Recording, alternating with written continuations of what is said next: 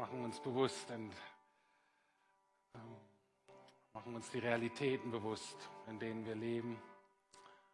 Und Herr, und das ist, dass du wirklich der Größte bist. Und danke, dass das gilt, auch für 2020. Und dafür loben wir dich, dafür preisen wir dich. Danke, dass du mit uns gehst in dieses neue Jahr. Danke, dass wir mit dir gehen dürfen in dieses neue Jahr. Und wir haben gesungen, Herr, dass du treu bist. Und als wir so von Tine gehört haben, Herr, und auch das viele Unerwartete, das Schwierige, das Überfordernde. Und auch dennoch weiß ich, kann auch sie sagen, können wir sagen, Herr, du bist letztlich so treu gewesen. Und dafür danken wir dir. Herr, wir wollen in dieses neue Jahr gehen und auch ich persönlich will dir sagen, wir als Gemeinde wollen dir sagen, Jesus, du bist es wert. Du bist es absolut wert, Herr. Auch jeden Schmerz, jede Überforderung, auch vielleicht finanzielle Einbußen, ja, Unsicherheiten, dass wir nicht die Kontrolle haben. Jesus, du bist es wert, weil du einfach der Größte bist weil du der wahre Gott bist. Dir allein gebührt die Anerkennung, du allein bist gut, du allein bist völlig vertrauenswürdig. Deswegen bist du es wert, nicht nur, dass du hier so angebetet wirst, sondern du bist es wert, dass wir auch im neuen Jahr alles dir geben, uns dir ganz anvertrauen, mit dir gehen zu wollen. Hab du Dank dafür, Herr. Amen. Vielen Dank euch für diese auch musikalische Einleitung ins neue Jahr.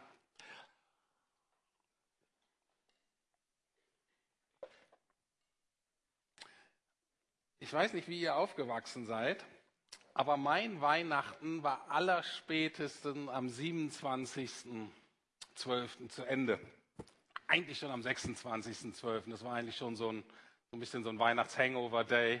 Ähm, und äh, man wusste aber, dann, dann ist eigentlich so Ende. Es gibt so Reste essen und so ein bisschen aufräumen und so. Und ähm, ähm, ich komme aus Bremen übrigens. Und ich glaube, da war das vor allen so, so typisch norddeutsch. Ähm, und dann habe ich in Heidelberg studiert und bis zum Schluss stand ich am 6.1.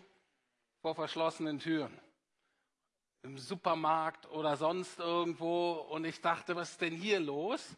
Und dann sagten die Heilige Drei Könige. Und ich so, ja und? Heilige Drei Könige, das machte für mich überhaupt keinen Sinn. Weihnachten war vorbei und dann sollen wir als die alten drei Leute da denken. Was soll das? Und mittlerweile ähm, bin ich so ein bisschen schlauer und weiß, dass äh, viele Christen gerade auch so ältere Traditionen wie die Orthodoxen, also die feiern morgen Weihnachten. Das ist am 6.1. ist eigentlich äh, für deren denn Weihnachtsfest. Und mittlerweile finde ich es total schön, dass wir auch offiziell im Kirchenjahr, wir sind noch im Weihnachten. Und das finde ich einfach gut, dass jetzt äh, das Thema Weihnachten und Inkarnation nicht einfach so abgehakt, abgegessen, abgefeiert, abgeschenkt ist, sondern dass ähm, wir auch im neuen Jahr so diese Kontinuität haben von dem, was wir im alten Jahr hatten. Und deswegen habe ich gedacht, es ist gut, wenn wir uns heute nochmal so ein ganz, ähm, so ein Advent, so ein weihnachtliches Thema nehmen, und zwar Licht. Und besonders Licht auch in der Finsternis. Ich weiß nicht, wie es euch geht. Ich liebe ganz besonders das Licht im Winter. Natürlich, weil es da auch weniger ähm, gibt. Ähm, ich ähm, hatte gerade so die perfekte Weihnachtszeit eigentlich, fühle mich auch richtig so erholt.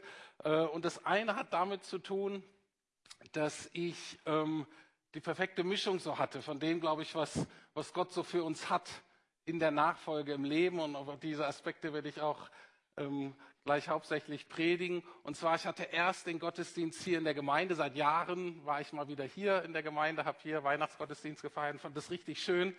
Die ganzen Truppe. Dann hatte ich ein paar Tage mit der Familie. Dann hatten meine Frau noch ein paar Tage, ähm, nur meine Frau und ich und mit einem befreundeten Paar. Das heißt, wir hatten noch ein paar Tage mit Freunden. Und dann hatte ich sogar auch noch ein paar Tage alleine. Und das ist für mich so die perfekte Mischung gewesen von allem was. Und ich glaube, jetzt werdet ihr alle neidisch.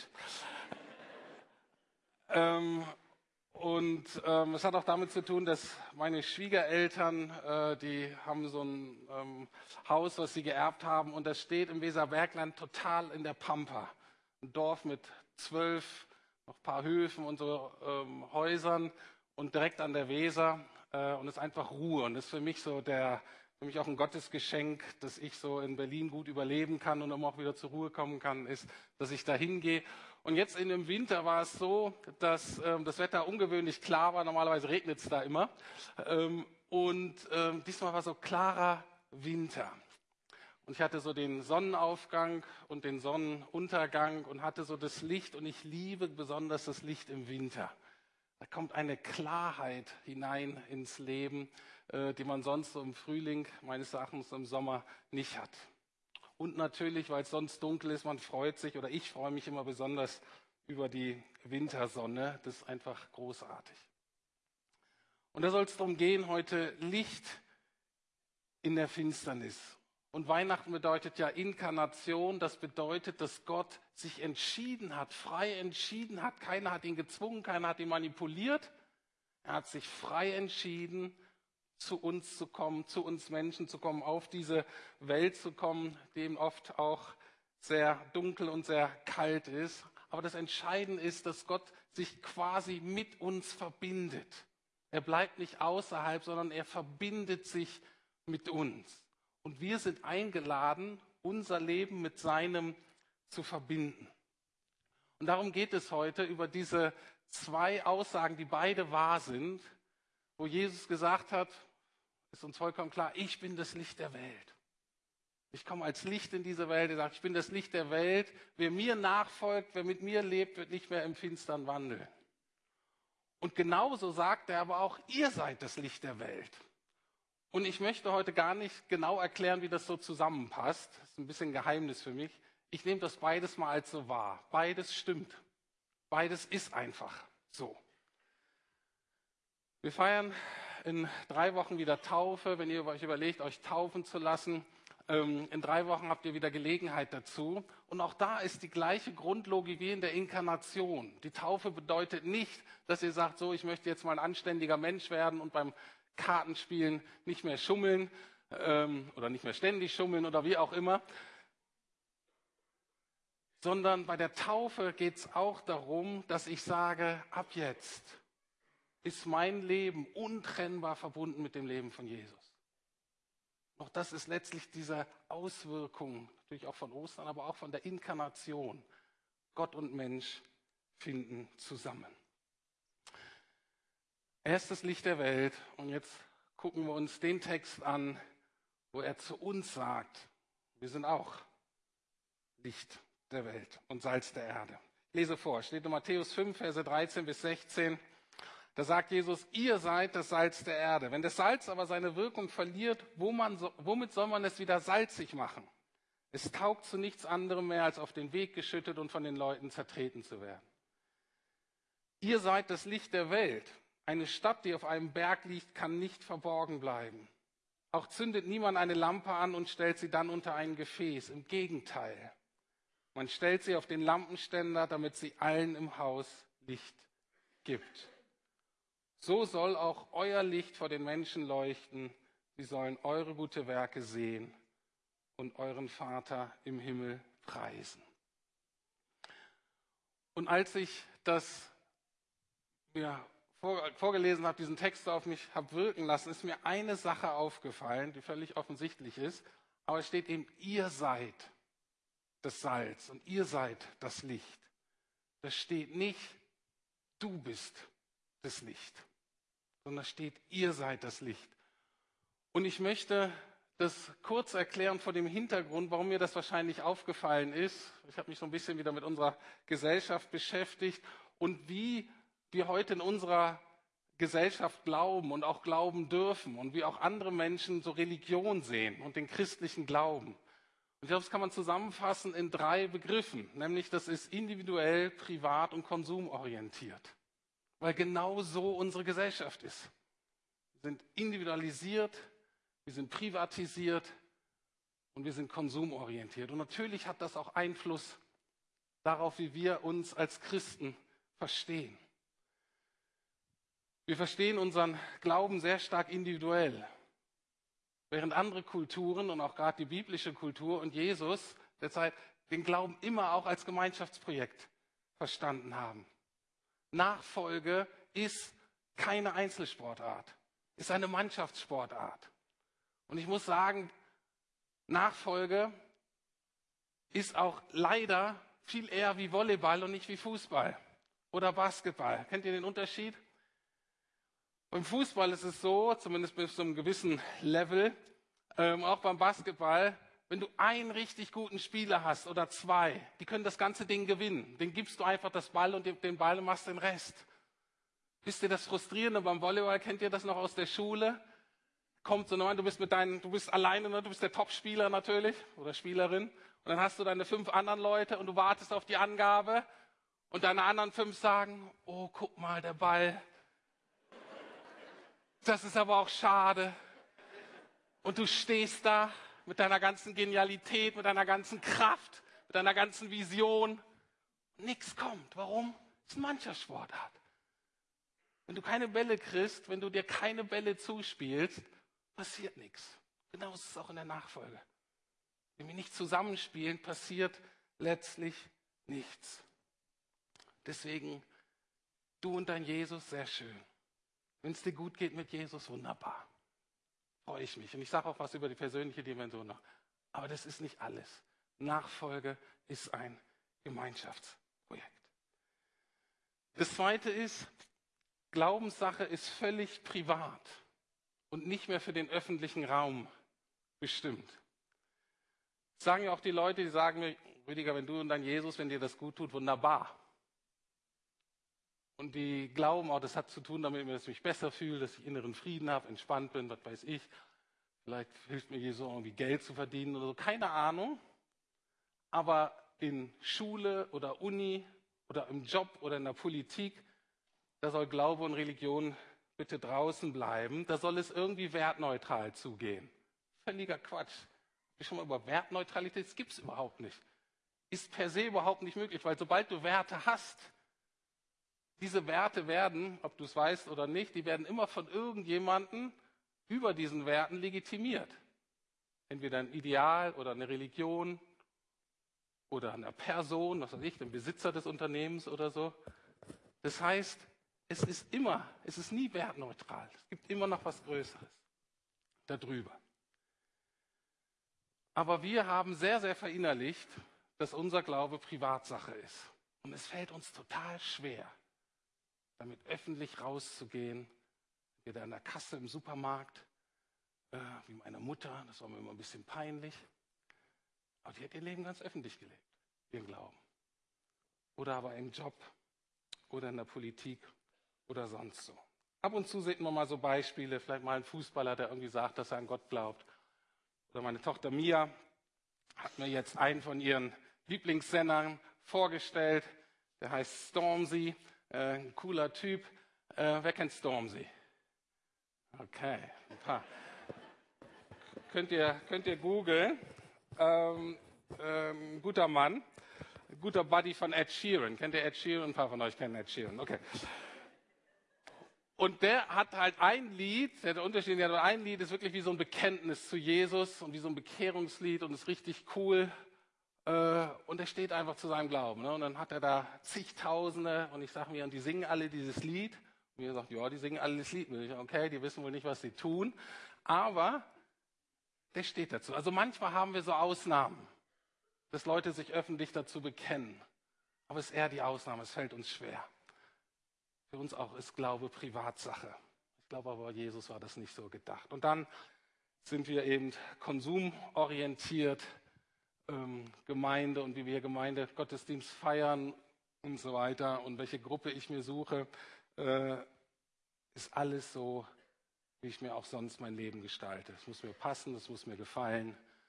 Ähm, und die andere Ausrichtung ist, dass das Glaube, Nachfolge eben nicht letztlich für mich ist, sondern eigentlich für andere und komischerweise sogar letztlich für Gott.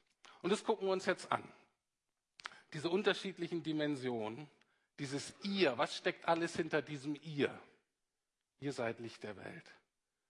Okay? Und dann auch diesen Fokus zwischen innen und außen. Und das muss sich alles ergänzen, weil in dem Ihr steht nämlich du als Einzelne, ich auch, und wir als Gemeinde.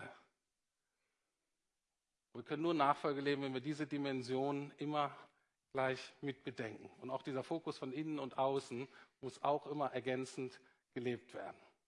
Und ich möchte euch zeigen, dass das eigentlich überall so ist. Ich möchte es in eurem Text zeigen. Ich möchte euch kurz zeigen, wie das bei Jesus insgesamt war. Ich möchte euch kurz zeigen, wie das in unserer Vision sich widerspiegelt, die wir uns letztes Jahr gegeben haben als Gemeinde.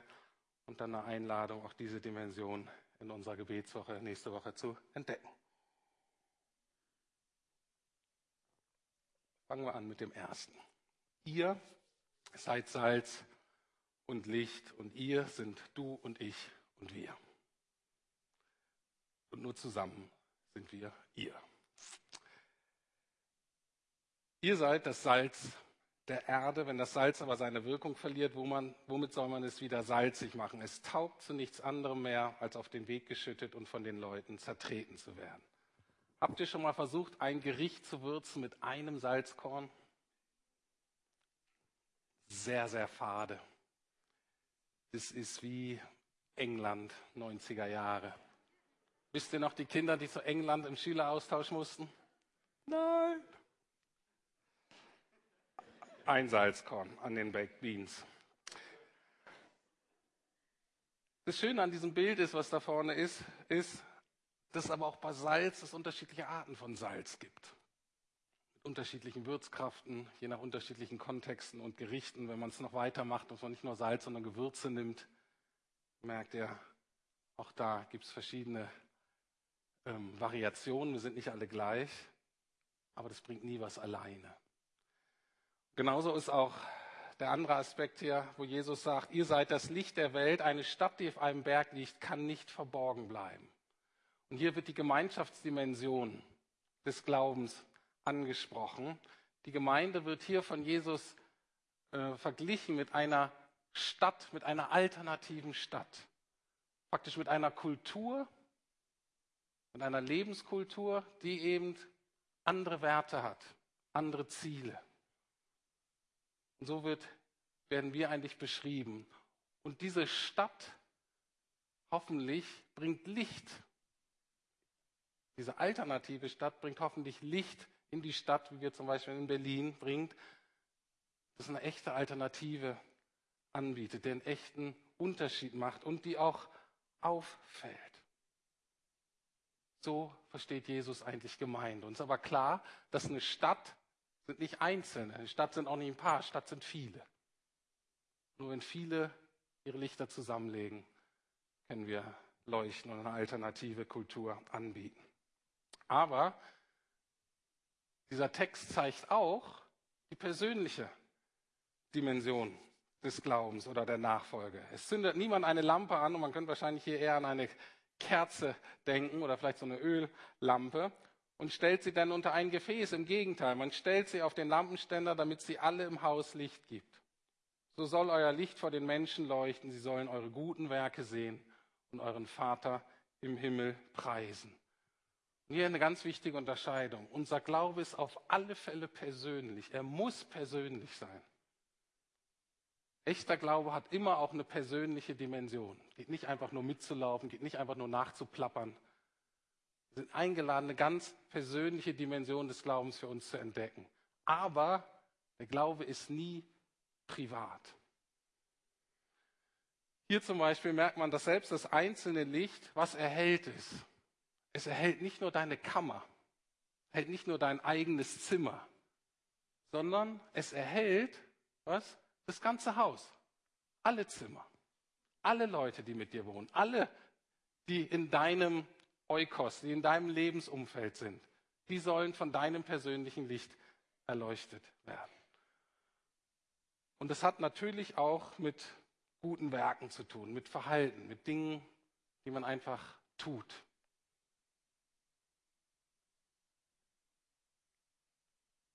Und das Ergebnis von dem, was wir tun, ist in der Bibel immer doppelt, ne, wie das doppelte Liebesgebot.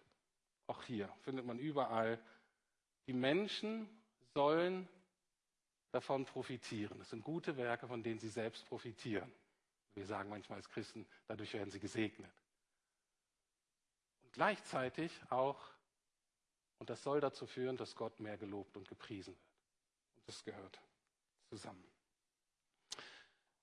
Soweit im Text. Gucken wir uns mal an diese verschiedenen Dimensionen bei Jesus. Du und ich und wir bei Jesus. Bei Jesus sieht man auch sehr deutlich in seinem Leben, dass es diese unterschiedlichen Wirkkreise gibt. Zum Beispiel lehrt er vor großen Menschenmengen, Hunderte, manchmal Tausende. Und es ist eine Form, wie er wirkt und gibt auch eine Form der Gemeinschaft. Und dann gibt es noch eine größere Gruppe, von der wir nicht genau wissen, wer dazugehört, die aber immer so mit Jesus unterwegs sind, die ihn versorgen, wo er schläft, ihm hilft, scheint auch eine Gruppe zu sein. Je nachdem, in welcher Region er sich unter, äh, er unterwegs ist, ändert sich die Gruppe so ein bisschen. Es gibt praktisch die größere Gruppe. Und dann gibt es die zwölf.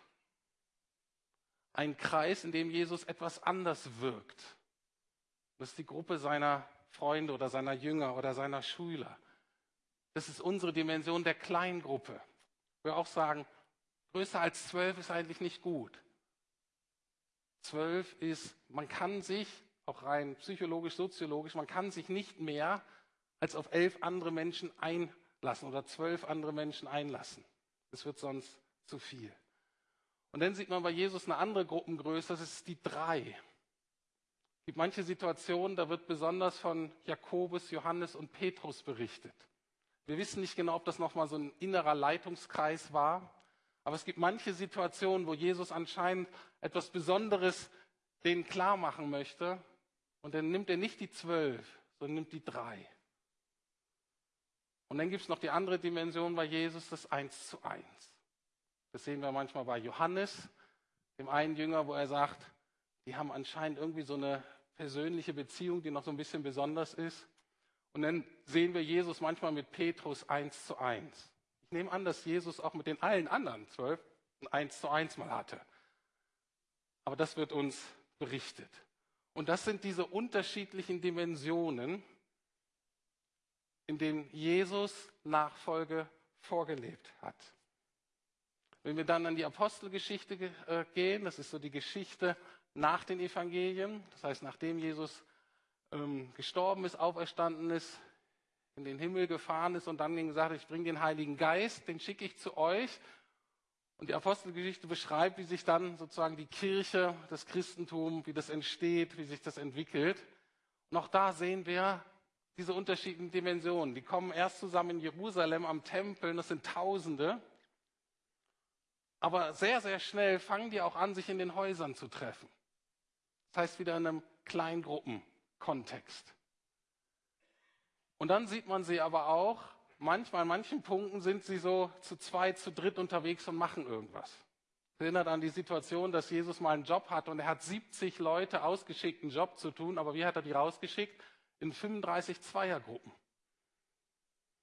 Das heißt nie alleine raus, aber auch manchmal eben in dieser Zweierkombination, in der Dinge sind, Dinge getan werden können, die in den größeren Dimensionen nicht möglich sind. deswegen meine Frage für dich ganz bewusst am Anfang dieses Jahres, folgst du Jesus nach auf all diesen verschiedenen Ebenen? Oder sagst du, oh nee, dieses Große, das ist mir nichts. Dieses Große mit so vielen Leuten hier im Gottesdienst und so, das ist mir zu unpersönlich, ist mir auch zu anstrengend, da werde ich nicht gesehen, da bin ich nichts. Nur eine Einladung auch diese Dimension wieder neu zu entdecken. Natürlich kann es noch einen zweiten Gottesdienst gehen, der ist noch kleiner, aber ähm, ich hoffe, das ändert sich auch irgendwann. Oder aber sagst, oh, ich brauche eigentlich das Große, dieses Anonyme. Da werde ich nicht so wirklich gefragt. Und wenn es so persönlicher wird, das ist mir eigentlich in diesen kleinen Gruppen und so, das ist mir eigentlich zu nah. Das ist mir eigentlich zu persönlich. Das ist mir auch zu anstrengend. Da muss ich mich mit solchen Deppen auseinandersetzen. Ach, hier kann ich einfach weglaufen. Wenn ich die nicht mag, bin ich weg. Tschüss, schönen Sonntag.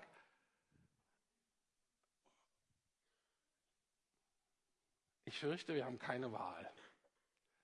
Gehört alles zusammen. Gehört in dem Text zusammen, gehörte bei Jesus zusammen. Und auch für uns in der Lukasgemeinde gehört das zusammen. Und ich habe mir mal unsere Vision angeguckt und musste äh, erfreut feststellen, dass auch wir die unterschiedlichen Dimensionen haben. Wir haben das nicht so entwickelt, aber ich habe gedacht, Mensch, so daneben lagen wir vielleicht doch nicht.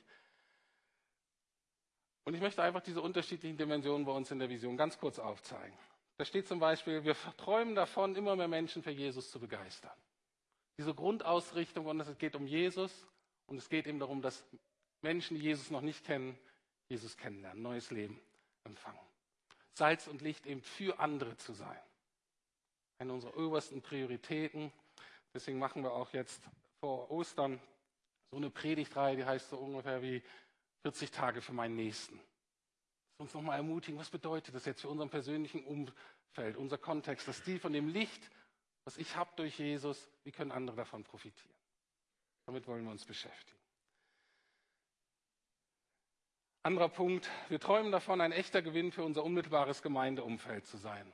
Das ist, äh, das trifft euch wahrscheinlich alle, aber einige von euch und ich auch, wir haben ähm, ein großes Bedürfnis, dass auch wir hier in dem Kiez, in dem wir wohnen, dass wir nicht mehr wie, wie unter so einer Tarnkappe sind, oder wie so ein Tarnbomber vielleicht, sondern dass wir auch hier werden, wie die Gemeinde so ein bisschen eine Stadt auf dem Berg dass zumindest das unmittelbare Umfeld auch davon profitiert, von der alternativen Leben, was wir hier anbieten. Und ich hoffe, wenn wir personell voll besetzt sind, dass wir dann äh, das angehen können. Vorher werden wir das nicht machen, weil sonst ähm, brennen wir aus und dann geht die Licht aus und hat auch keiner was davon. Also alles nach und nach. Große Dimension. Wir träumen von Gottesdiensten, in denen Menschen berührt, geheilt und verändert werden. Deswegen nochmal die Einladung, es ist wichtig, dass wir zusammenkommen als Großfamilie, einen Tag die Woche und gemeinsam Gottesdienst feiern. Und es ist wichtig, ob du nun hier vorne stehst oder nicht, ob du irgendeinen Job hier hast. Herzliche Einladung, dich auch einzubringen in der Mitarbeit. Aber das Entscheidende ist vor allem, dass du kommst. Dass du deine Sorgen, deine Ängste, deinen Glauben, deine Liebe für Jesus, dass du das mit zusammenbringst. Und dass das dein Beitrag ist. Gott zum Beispiel anzubeten hier zusammen. Das ist ein ganz wichtiger Beitrag. Gott gebührt alle Ehre. Und unser Job, ein unser Job ist zusammenzukommen als diejenigen, die von Jesus wissen, oder diejenigen, die noch mehr von Jesus erfahren wollen, und sagen, okay, ich bin dabei. Selbst wenn ich zurzeit gerade vielleicht gefühlt nicht so viel zu geben habe. Du bist ein ganz wichtiger Teil. Deswegen sind auch die Gottesdienste insgesamt wichtig. Oder eben ein Männerwochenende, wo es vielleicht auch mal Dinge passieren können, wenn 100 Männer zusammen sind. Für manche vielleicht ein bisschen gruselige Vorstellung. Aber wenn es gut geht, kann vielleicht was Gutes passieren, mehr als wenn nur zwei oder fünf Männer zusammen sind. Oder jetzt zum Beispiel die Mehrkonferenz, wenn wir jetzt nicht nur gemeindlich denken, sondern übergemeindlich. Einige von uns, relativ viele, sind zum Beispiel gerade in Augsburg auf der Mehrkonferenz. Johannes Hartl Gebetshaus. Ich denke, das ist cool einfach mal einzutauchen in diese größere Dimension von Gemeinschaft. Es gibt auch Leute, die sind nur noch auf Konferenzen, das ist auch schlecht. Aber wenn du die Mischung ist und das ist, ist richtig cool. Wer von euch hat Livestream geguckt ein bisschen? Ich auch. Cool.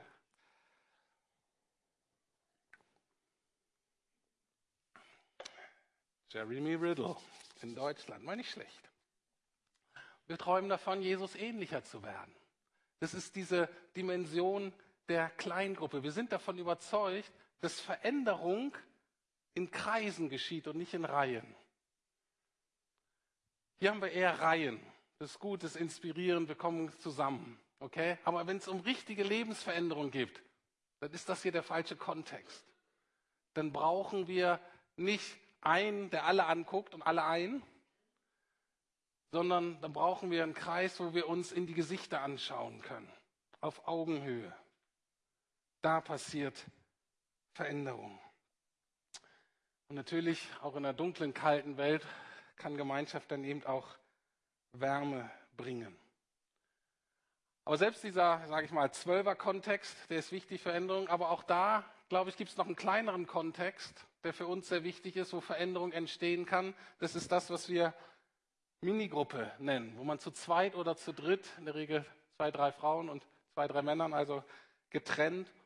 Und das hat eher so was von einer Rechenschaftsgruppe, wo ich sage, ich möchte mich verpflichten, im Licht zu leben.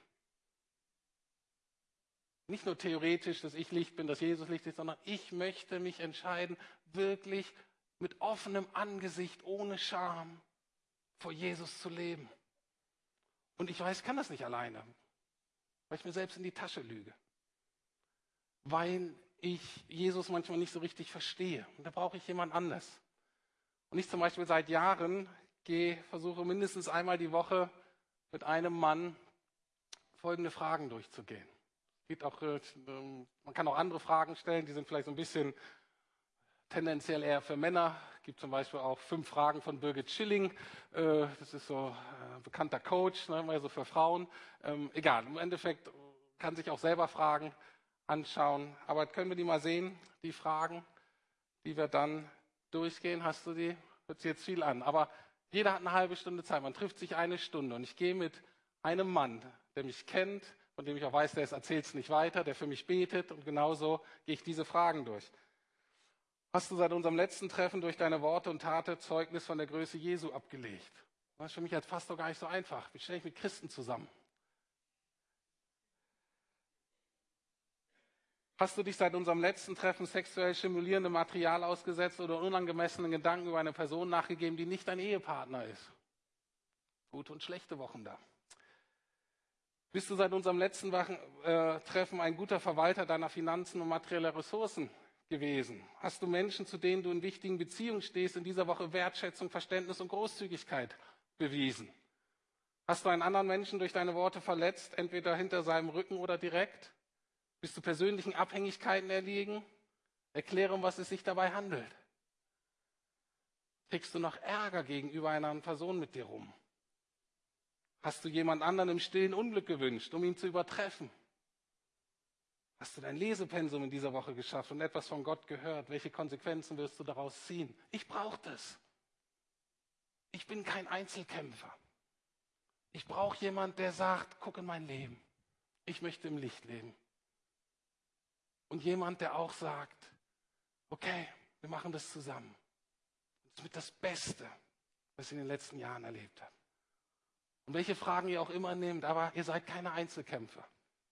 Ganz manchmal können Ehepaare das miteinander abdecken. Das gibt's, aber es ist eher die Ausnahme.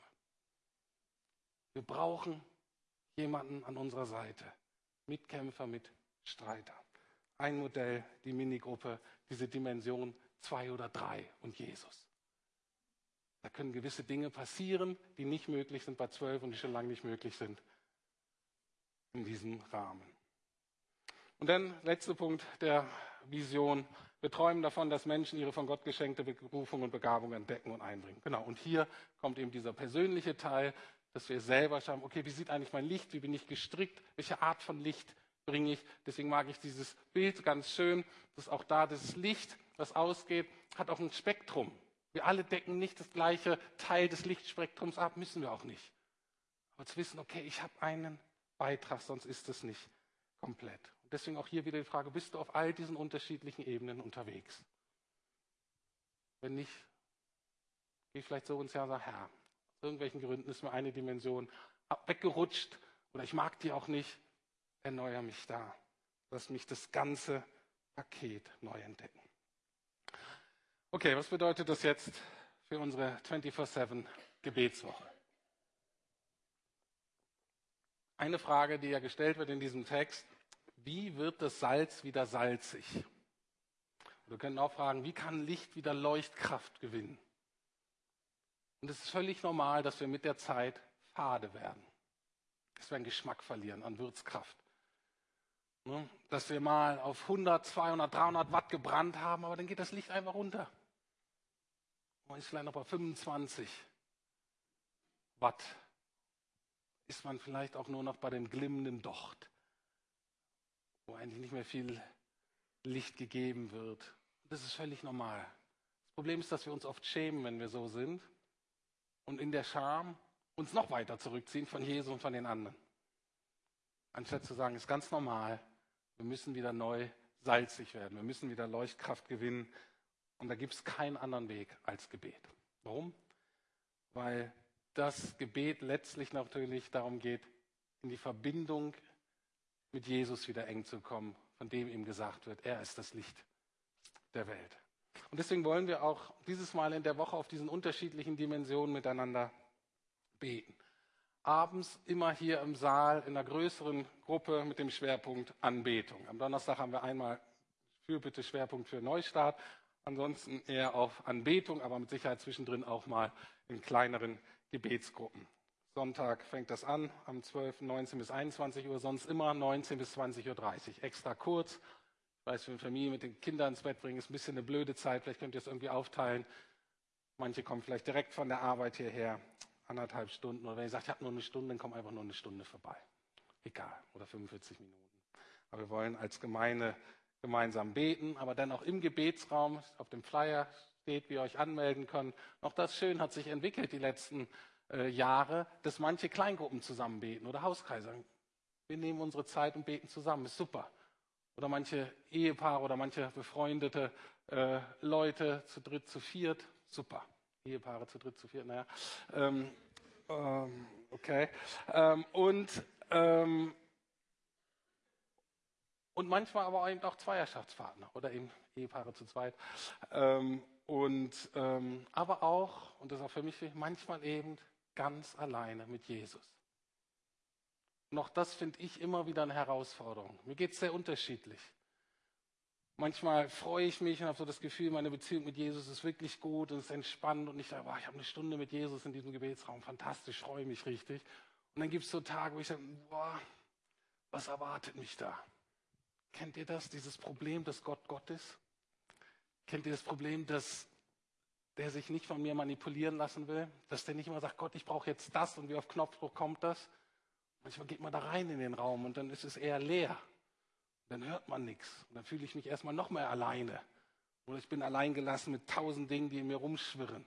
Das ist auch immer ein Glaubensschritt, da reinzugehen, nicht genau zu wissen, wie diese Stunde wird. Und dann kommen alle und fragen, hast du eine gute Stunde gehabt? Egal. Ist egal, was die fragen, ist auch egal, was die sagen. Die Einladung zu Jesus wartet auf uns, das weiß ich. Und er ist gut und er ist treu, das weiß ich auch. Was dann in dieser Stunde passiert, weiß ich nicht. Aber er weiß, er lädt uns ein, zu ihm zu kommen. Auch das möchte ich tun in dieser Woche, auch immer mal wieder alleine zu sagen, hier Jesus, hier bin ich. Dann schauen wir mal, was passiert. Ich komme zum Schluss. Also, und ich möchte es so sagen, Jesus sagt, ich bin das Licht der Welt. Aber er sagt eben auch, wir sind das Licht der Welt, wir sind das Salz der Erde. Und ich sage mal, ob wir wollen oder nicht. Ich habe mir das ja auch nicht ausgedacht. Ist auch nicht so, dass ich auf allen diesen Dimensionen, dass die total zu mir passen. Gibt es auch zwei oder drei, die würde ich rausstreichen. Dem Evangelium von Rüdiger, das würde völlig anders aussehen. Aber hier geht es um das Evangelium von Jesus. Und da gibt es eben alle Dimensionen. Und wir alle sind irgendwie herausgefordert und sagen, okay, Jesus, wenn du das so sagst, dann machen wir das so. Wir sind Salz der Erde, wir sind das Licht der Welt. Und ich weiß, manche von euch, und ich hoffe, manche von euch empfinden das als eine ganz große Ehre. Sagen, was? Das gibt es ja gar nicht. Das ist ja fantastisch. Dass ich Licht sein darf. Dass ich zu Jesus gehöre. Das gibt meinem Leben ganz neue Dimensionen, ganz neuen Sinn, ganz neuen Wert. Aber ich weiß, hier viele sitzen auch, die sagen, oh, wir Licht der Welt, ich Licht der Welt, wow. Die kommen dann unter Druck, die empfinden das eher als Belastung. Ne, völlige Überforderung. Wenn man nur daran denkt, fängt man an zu schwitzen. Wie soll ich das bloß machen? Will ich gar nicht aufstehen morgens? Egal, woher du kommst, wie du gestrickt bist. Das Schöne ist, wir sind ja nicht selber das Licht. Jesus ist das Licht der Welt. Und er ist wirklich in diese Welt gekommen. Und er hat wirklich was Neues angefangen. Und da ist wirklich Hoffnung und Licht und neue Möglichkeiten. Und wir sind eingeladen, uns da einzuklinken. Und unsere Aufgabe ist, eben gemeinsam und allein auf diesen unterschiedlichen Dimensionen uns um Jesus zu versammeln, Jesus in der Mitte zu halten, uns nah bei Jesus zu halten. Und vielleicht als erster Schritt dieses Jahr ist die Teilnahme auf welcher Ebene auch immer an der Gebetswoche. Aber wir sind unterwegs in der großen Gruppen im Gottesdienst, in den Kleingruppen, in hoffentlich auch Zweierschaften, Dreierschaften, Minigruppen, wie wir sie nennen, aber auch alleine. Amen. So, schon relativ spät. Singen wir noch ein Lied? Singen wir noch eine Hymne?